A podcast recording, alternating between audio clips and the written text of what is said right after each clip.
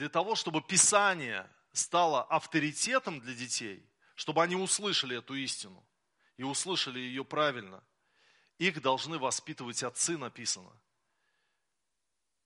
не вызывая в них раздражения.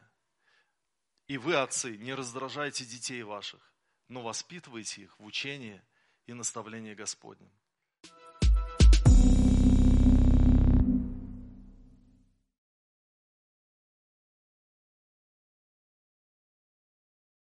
Сегодня э, я буду проповедовать проповедь в рамках семьи. Э, месяц семьи заканчивается. И проповедь моя называется «Порядок в доме». Кто смотрел фильм «Остров»? Фильм «Остров» э, с Петром Мамоновым в главной роли. Потрясающий. Я помню, ехал как-то в Саратов, или в Балаково, в общем, ту трассу, я помню, ехал, и этот фильм я закачал, потому что интернет не всегда устойчивый на трассе, и он у меня просто был в телефоне, и я вот так вот боковым зрением смотрел и ехал, и в один момент я просто не выдержал и на- начал плакать, слезы, слезы по щекам, так присутствие Божие пришло, так мне было хорошо. И вы знаете, там есть одна интересная сцена, когда отец Анатолий, который был вот старцем на этом острове, так сказать, замаливал свои грехи, проводил время в молитвах. У него был пророческий дар. И приходит к нему девушка. Девушка, и он от Бога, от Духа Святого узнал, с чем она пришла, хотя она еще не озвучила, с чем она пришла. Он подушку взял под свою сутану, положил, и такой вот, знаете, изображает беременную. И и говорит ей, ну что, за благословением на убиение приехала? И грозит ей кулаком и говорит, вот тебе, а не благословение.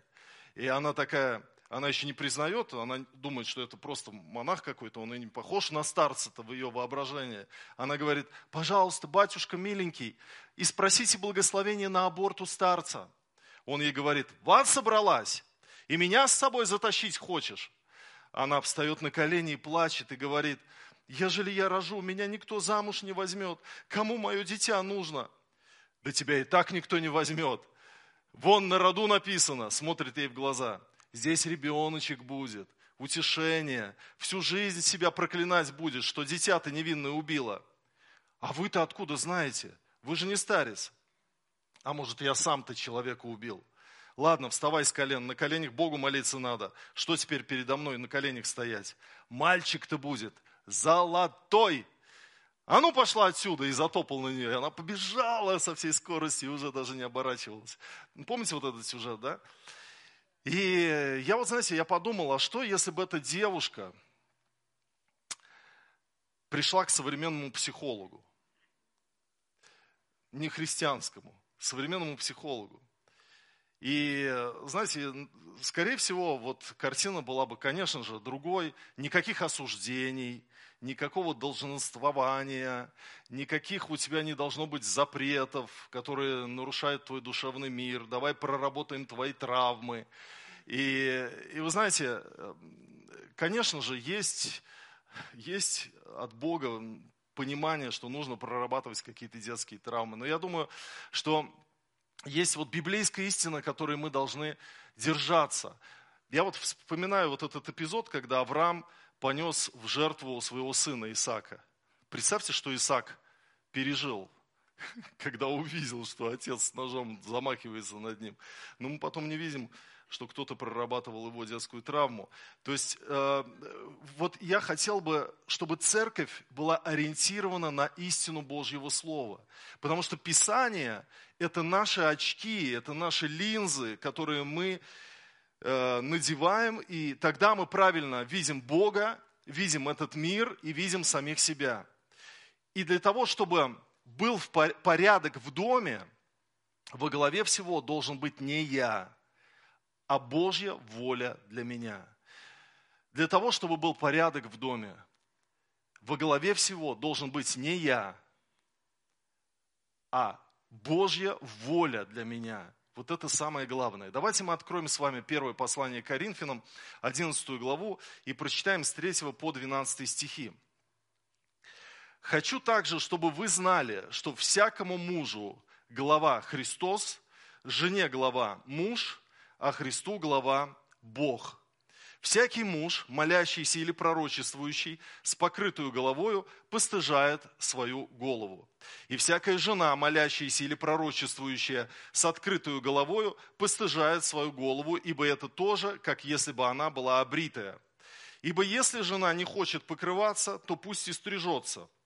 А если жене стыдно быть остриженной или обритой, пусть покрывается. Итак, муж не должен покрывать голову, потому что он есть образ и слава Божья, а жена есть слава мужа. Ибо не муж от жены, но жена от мужа. И не муж создан для жены, но жена для мужа. Посему жена и должна иметь на голове своей знак власти над нею для ангелов. Впрочем, ни муж без жены, ни жена без мужа в Господе. Ибо как жена от мужа, так и муж через жену, все от Бога. Давайте посмотрим на 10 стих. Ведь всем интересно, кто когда-либо читал это местописание, все задают вопрос о покрытии головы у женщины. Посему и жена должна иметь на голове свой знак власти над нею для ангелов. И этот текст актуальный, но я хотел бы, чтобы мы здесь увидели контекст. С чего начинается мысль Павла? С иерархии в семье с порядка в доме, что глава для мужа Христос, для жены глава муж. И дальше он развивает мысль относительно покрывала. В чем тут дело? Давайте мы сначала на буквальное значение текста посмотрим. В Коринфе женщины должны были во время молитвы покрывать свою голову. Буквально мы так читаем, да? А мужчины, напротив, во время молитвы или пророчествования должны быть с открытой головой, должны были шапки снимать. Если мы посмотрим на исторический контекст, в то время в Греции и на Ближнем Востоке женщины замужние должны были носить покрывало в знак того, что я замужняя женщина. И это было принято в обществе. При этом нужно учить различия культур все-таки. Коринф это не Израиль, Коринф это греческий мир. А в Израиле мужчины должны были молиться как? С покрытую головою. И до сих пор, если вы как турист сегодня приедете в Израиль и захотите пройти к стене плача, то вас не пустят к стене плача, если вы не наденете на голову кипу. А с этим головным убором вы можете подойти и молиться. Теперь посмотрим на литературный контекст. Павел пишет о подчинении жены мужу и на примере греческой культуры того времени показывает, что ваш обряд, традиция культурная ценна. Женщины должны носить покрывало. А в чем проблема-то была, собственно? А дело в том, что женщины в церкви, услышав о свободе во Христе, что нет теперь во Христе ни мужеского пола, ни женского, возмечтали о видимой свободе и в церковь, в собрание приходили с непокрытую головою. А с непокрытую головою было неприлично ходить. Дело в том, что почему Павел пишет, то тогда обрейся, если, если так, если ты вот свободу настолько видишь неправильно, тогда обрейся. Но обритыми были женщины, служащие в языческих храмах жрицами. И, и поэтому апостол Павел вот в этом контексте он хочет сказать, то, что в вашем городе, в вашей культуре есть такой знак, что женщина, эм, надевая вот это покрывало, этим самым показывает, свою подотчетность мужу, что она замужняя. Это ценно, не нужно этим пренебрегать. Нужно это являть и дальше. И дело в том, что апостол Павел проповедовал людям разных национальностей и разных вероисповеданий. И в, распо... в э, распространении Евангелия он старался не нарушать те традиции и устои, которые были в том обществе, которые не противоречили библейскому. Но давайте посмотрим теперь на согласованность Писаний. Есть такой метод герменевтический, э, ну, истолкование Писания, как его истолковывать. Посмотри на другие места Писания в Новом Завете, где еще написано о покрытии женщины. И мы ничего больше о покрывале не читаем в Новом Завете. и значит это не вечное повеление, но есть места, которые говорят о подчинении жены мужу. И в этом и была суть мысли апостола Павла. И когда мы теперь смотрим на применение в нашей жизни, на универсальную истину, на вечный принцип, то что мы здесь обнаруживаем? Какую самую главную мысль хочет Павел донести? Жена должна быть послушна мужу, и это должно быть видно всем – Дело в том, что фразу «для ангелов», для ангелов в 10 стихе, ангел это переводится слово как вестник, но также переводится это слово как оповещение, весть. И можно перевести это предложение, что э, для публичности, для публичности. То есть вот 10 стих, «Посему жена и должна иметь на голове своей, э, своей знак власти над нею для публичности, для того, чтобы это было очевидно. Теперь давайте попробуем найти сопоставимую ситуацию. Мы должны признаться, что в нашей культуре трудно найти знак, который показывал бы на послушание жены мужу. И вот э, мне стал интересен комментарий к этому месту Писания протодиакона православной церкви Андрея Кураева. Он написал так. Православный священник Сегодня ни в церковном мире, ни в народной культуре платок уже никак не указывает на семейный и социальный статус. Но требовать исполнения обряда, смысл которого уже непонятен его участникам, значит фарисейничать. Хуже того, порой выцерковленная жена повсюду ходит в платке, вопреки прямым запретам своего не столь церковного мужа. И это уже трагикомедия. Знак, который должен выражать послушание мужу, носится именно вопреки его вкусу и воле. И в сегодняшней культуре тот же самый смысл несет другой внешний символ, пишет Кураев. И если бы апостол Павел сегодня писал свои послания, то на языке современной культуры он написал бы, жены, носите обручальные кольца, даже когда едете в Сочи. А, вот, э, наверное, так и, и есть, потому что сегодня платок на женщине никак не показывает на ее послушание своему мужу. И давайте все-таки здесь мы рассмотрим центральную мысль апостола Павла, которую он излагает в третьем стихе. «Хочу также, чтобы вы знали, что всякому мужу глава Христос, жене глава муж, а Христу глава Бог. Вот он, божественный порядок в семье, божественная иерархия. Что значит мужу глава Христос.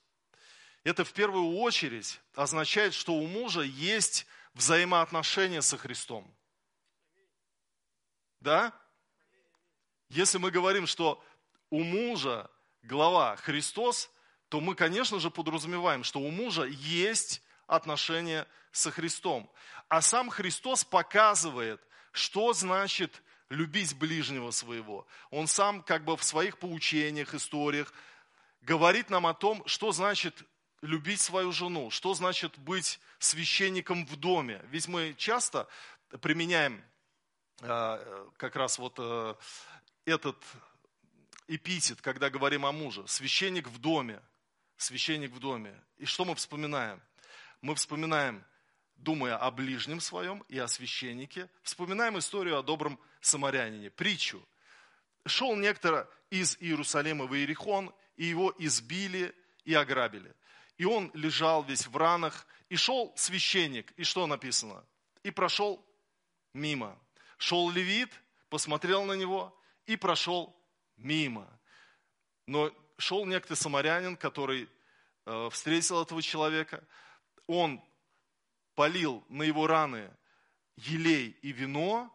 Что дальше сделал? Он его положил, его положил на своего осла, довез до гостиницы и, в общем-то, заплатил за гостиницу, заплатил за лечение. И дальше что сказал? А на другой день, отъезжая, вынул два динария, дал содержателю гостиницы и сказал, позаботься о нем, и если издержишь что более, я, когда возвращусь, отдам тебе. Помним эту историю? И вот ведь из этой истории мы можем несколько уроков для мужчин взять, Как раз что значит быть священником в доме? Как раз что значит, что Христос у тебя глава? Ты, значит, слушаешь, что тебе глава говорит о служении своей семье, о настоящей любви, о настоящем главенстве. И здесь несколько уроков. Первый урок. Считая себя священником в доме, нужно стараться быть похожим на самарянина, а не на того священника, который прошел мимо. Быть, в, быть главой в доме, это еще не значит быть тем самым главой. Тем самым главой, которым хочет, чтобы мы были. Второй урок. У самарянина было время на ближнего своего, а у священника и левита времени на ближнего своего нету. Глава семьи тот, у кого есть время для своей семьи. Аминь, братья. И третий урок.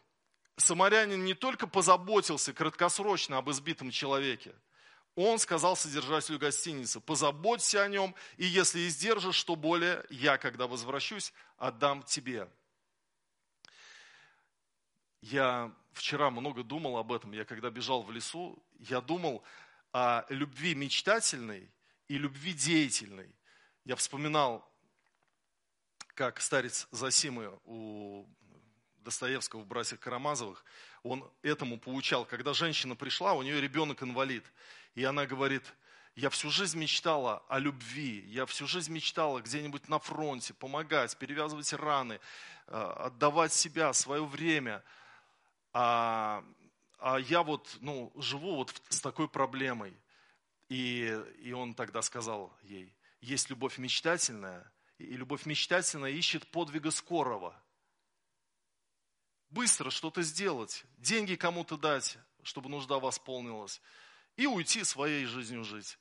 А есть ситуации, когда человек в твоем доме заболел, серьезно заболел, надолго заболел. И ты в первый день накупил на много денег, которые, может быть, откладывал, препараты, таблетки, и думаешь, фух, я молодец, я красавчик, я подвиг совершил. Ведь мы, мужчины, всегда хотим совершить подвиг. И мы какой-то подвиг, да? А болезнь длится еще один день, еще одну неделю, еще один месяц. И вот я, знаете, что понял, что Бог призывает нас, мужчин, к любви деятельной, а не мечтательной. Потому что то, что ты на день рождения ей купил цветы, еще не значит, что ты являешь ей любовь свою. Потому что нужно это делать постоянно. Когда стоят двое, жених и невеста, и они клянутся, ну, клянутся мы не говорим, обещают, и говорят, обещаю в богатстве и бедности, а, в болезни и в здравии, любить тебя, утешать тебя и быть с тобой, пока смерть не разлучит нас. И только первый кризис семейный начинается из-за того, что что-то не так. И все, все, мы уже, мы разводимся. А, вы знаете, вот я думаю, что Христос хочет научить нас вот длительному пути, длительному пути, потому что этот самарянин, он говорит, так, вот я сейчас заплатил за гостиницу, за его содержание, я там э, его раны, значит, обработал, но я вернусь. Я вернусь для того, чтобы еще заботиться об этом человеке. И это очень важная мысль, что любовь она не бросает. Любовь, она сопровождает. А, я помню, я преподавал в офисе, на этой неделе, кстати, буду в основах веры тему церковь преподавать. А это было несколько лет назад.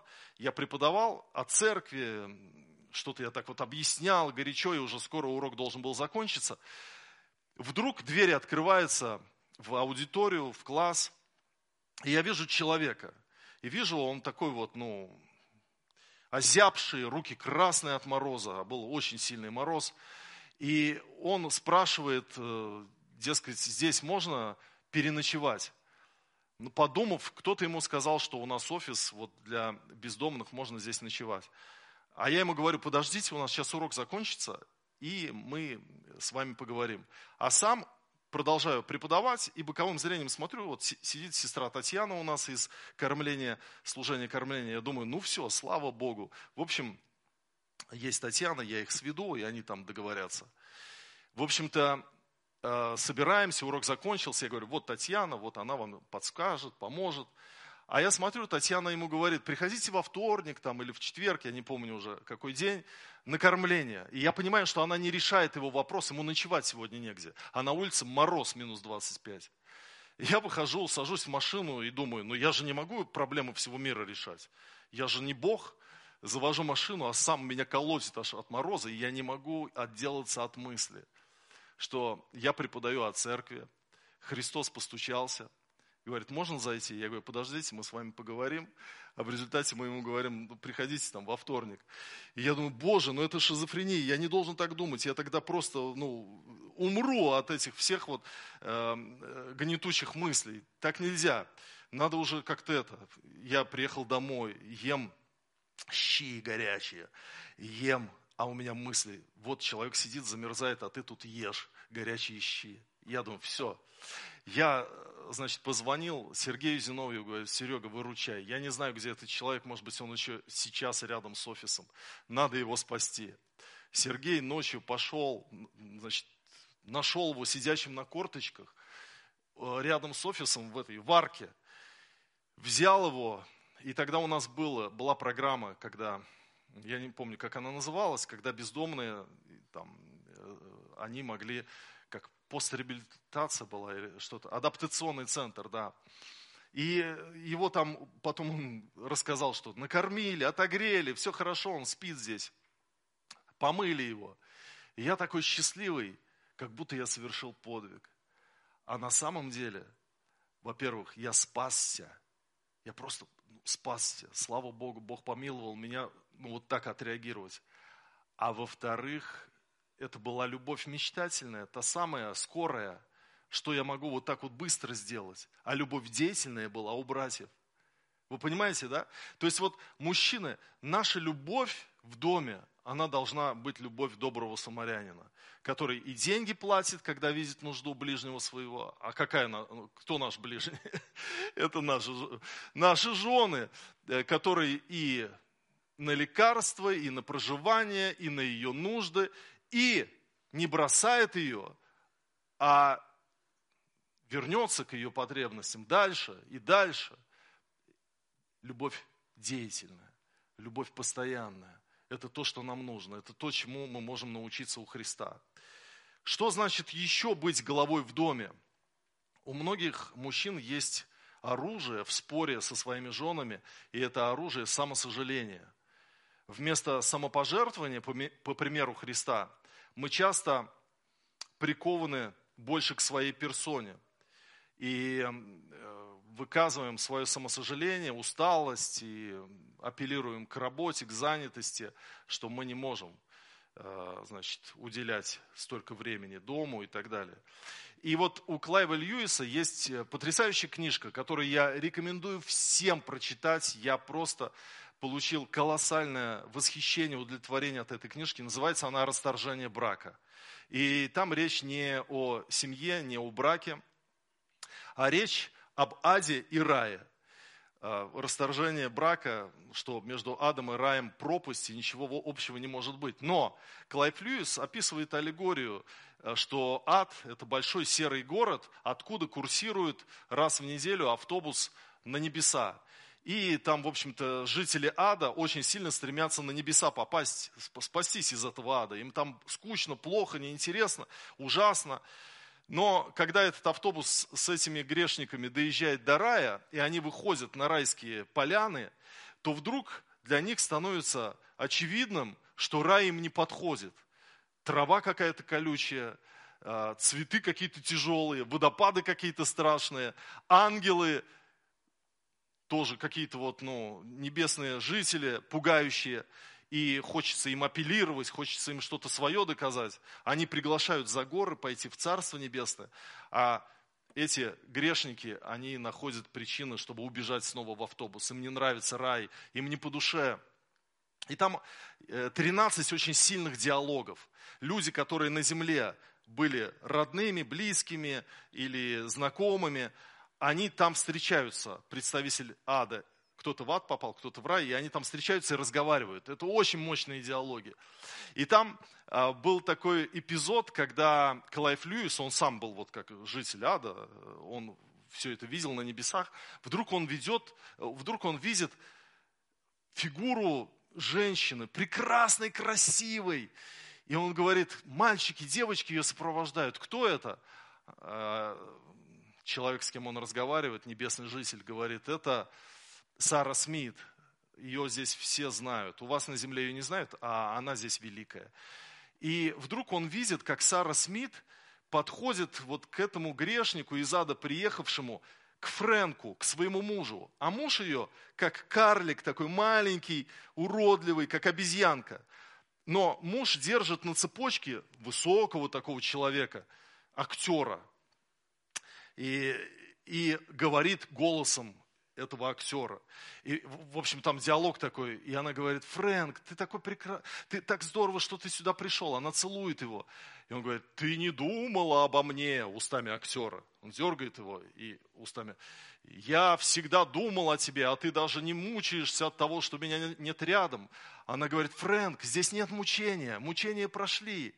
Он говорит, да, получается, и он снова обижается на нее.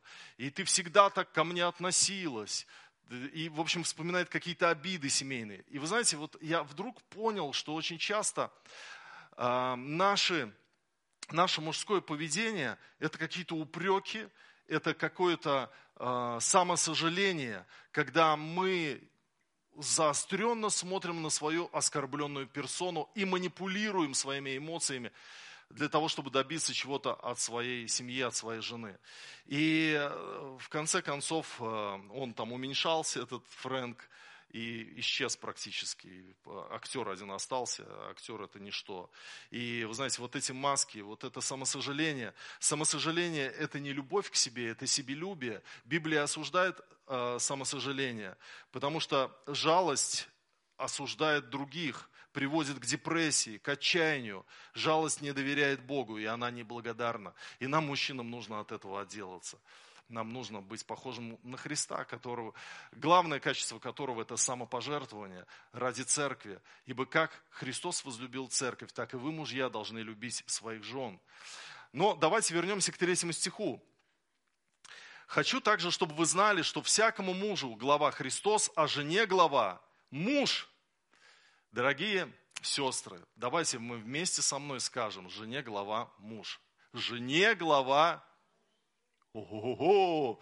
Вы скажете, это старая идея Древнего Востока, это культура Израиля. К нам это не относится, к эмансипированным женщинам 21 века. А я вам скажу, нет, вот здесь вот уже не культура, Здесь уже библейская культура. Здесь э, Божий порядок. Жене глава муж. Библия ничего не говорит об эмансипации, о равноправии в семье, но говорит о порядке в семье и говорит, что жене глава муж. И это непоколебимая библейская истина о главенстве мужа в доме. Если этого нет, нарушается божественный порядок. О верующих мужьях сказано, чтобы э, жены к верующим мужьям как относились. В Ефесянам 5.22 написано. Жены, повинуйтесь своим мужьям как Господу. Это знаете, как один проповедник сказал, э, начитаешься книжек современных, ну, христианских, потом открываешь Библию и думаешь, что за ересь? Э, как холодный душ, как холодный душ. Жены, повинуйтесь своим мужьям как Господу. Ой-ой-ой. А о неверующих мужьях что сказано? Можно же им не подчиняться, они же неверующие. Петр пишет по этому поводу, 1 Петра 3.1. Также и вы, жены, повинуйтесь своим мужьям, чтобы те из них, которые не покоряются слову, житием жен своих, без слова приобретаемы были. Снова повинуйтесь своим мужьям. И в чем заключается повиновение? Во-первых, в уважении своего мужа должно быть почтение. Я, вы знаете, я сейчас как-то прослеживаю вот эту идеологию относительно феминизма, эмансипации. Э, и я понимаю, откуда ноги растут. Из, из революции, из тех вот идей бесчестия, когда и царя перестали чтить, и Бог, ты кто мне здесь, да, как моя преподавательница по философии сказала. Ишь ты, Бог сидит на небесах и хочет, чтобы все ему поклонялись, поклонялись. Это вот как раз идея о том, чтобы Бога ну, с небес э, не свергнуть и сделать его таким, как ты, равноправным. И это бесчестие, бесчестие, оно проявляется в том, когда дети не почитают родителей в современном обществе. В том, что жены, они не почитают, они могут опозорить своего мужа где-то в коллективе, в общении, в компании. Они сравнивают своего мужа с кем-то. Они при детях могут кричать на своего мужа. И у детей э, ну, возникает э, мировоззрение, возникает вот этот образ того, как в семье все работает. И э, я думаю, что женам нужно проработать в себе эту истину и увидеть, что муж достоин уважения только потому, что он муж. Даже, может быть, не сделав никакого подвига для вас, он достоин уважения, потому что Библия говорит об, об особом отношении жены к мужу. Это во-первых. Во-вторых, в чем заключается повиновение? Жена, повинуйтесь своим мужьям. В покорности. В покорности. И без его согласия решения не принимаются его мнение ставит точку в тех или иных решениях. И это не нужно доказывать. Это или есть в сердце женщины, или этого нет. Или вы христианка, или нет. Вот и все. И это, может быть, звучит неприятно и жестко где-то, и сразу ты начинаешь, а вот как же если, а вот как же если, а вот как же если. Но это Слово Божье, это маяк, свету которого мы не должны противиться. Ефесянам 6 глава с 1 по 4 стихи. Дети, повинуйтесь своим родителям в Господе, ибо сего требует справедливость. Почитай отца твоего и мать. Это первая заповедь с обетованием. Да будет тебе благо, и будешь долголетен на земле. И вы, отцы, не раздражайте детей ваших, но воспитывайте их в учении и наставлении Господнем. Дети должны подчиняться родителям, и это детям говорит Священное Писание. Поэтому, если вы дети здесь, то для вас Слово Божие говорит следующую истину. Дети должны повиноваться родителям. Дети, повинуйтесь своим родителям в Господе. Но для того, чтобы Писание стала авторитетом для детей, чтобы они услышали эту истину и услышали ее правильно, их должны воспитывать отцы, написано, не вызывая в них раздражения. И вы, отцы, не раздражайте детей ваших, но воспитывайте их в учении и наставлении Господнем. А как мы можем вызывать раздражение в детях? Двойными стандартами – когда мы требуем выполнения чего-то, а сами этого не делаем. Или равнодушием, когда нам все равно до детей. Но религиозные нормы ты выполняй, чтобы вот я приду, и ты вот все сделал. И, и Павел говорит, не раздражайте детей ваших. Должен быть порядок. Дети, повинуйтесь родителям. Жена, почитай своего мужа. Муж – имей взаимоотношения со Христом, чтобы быть настоящим главою, чтобы любить надолгую, чтобы ценить, быть верным, чтобы не заниматься самосожалением, но брать ответственность. Давайте мы поднимемся.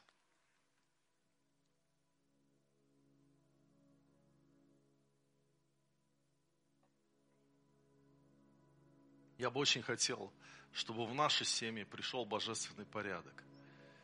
Мы не должны смотреть на этот мир и учиться у него, как строить семью. Мы должны смотреть в Слово Божье и учиться у Слова Божьего, как строить семью. И апостол Павел говорит о том, что мужу глава Христос, жене глава муж, Христу глава Бог. Пусть так будет в наших семьях. Пусть исцелятся вза взаимоотношения.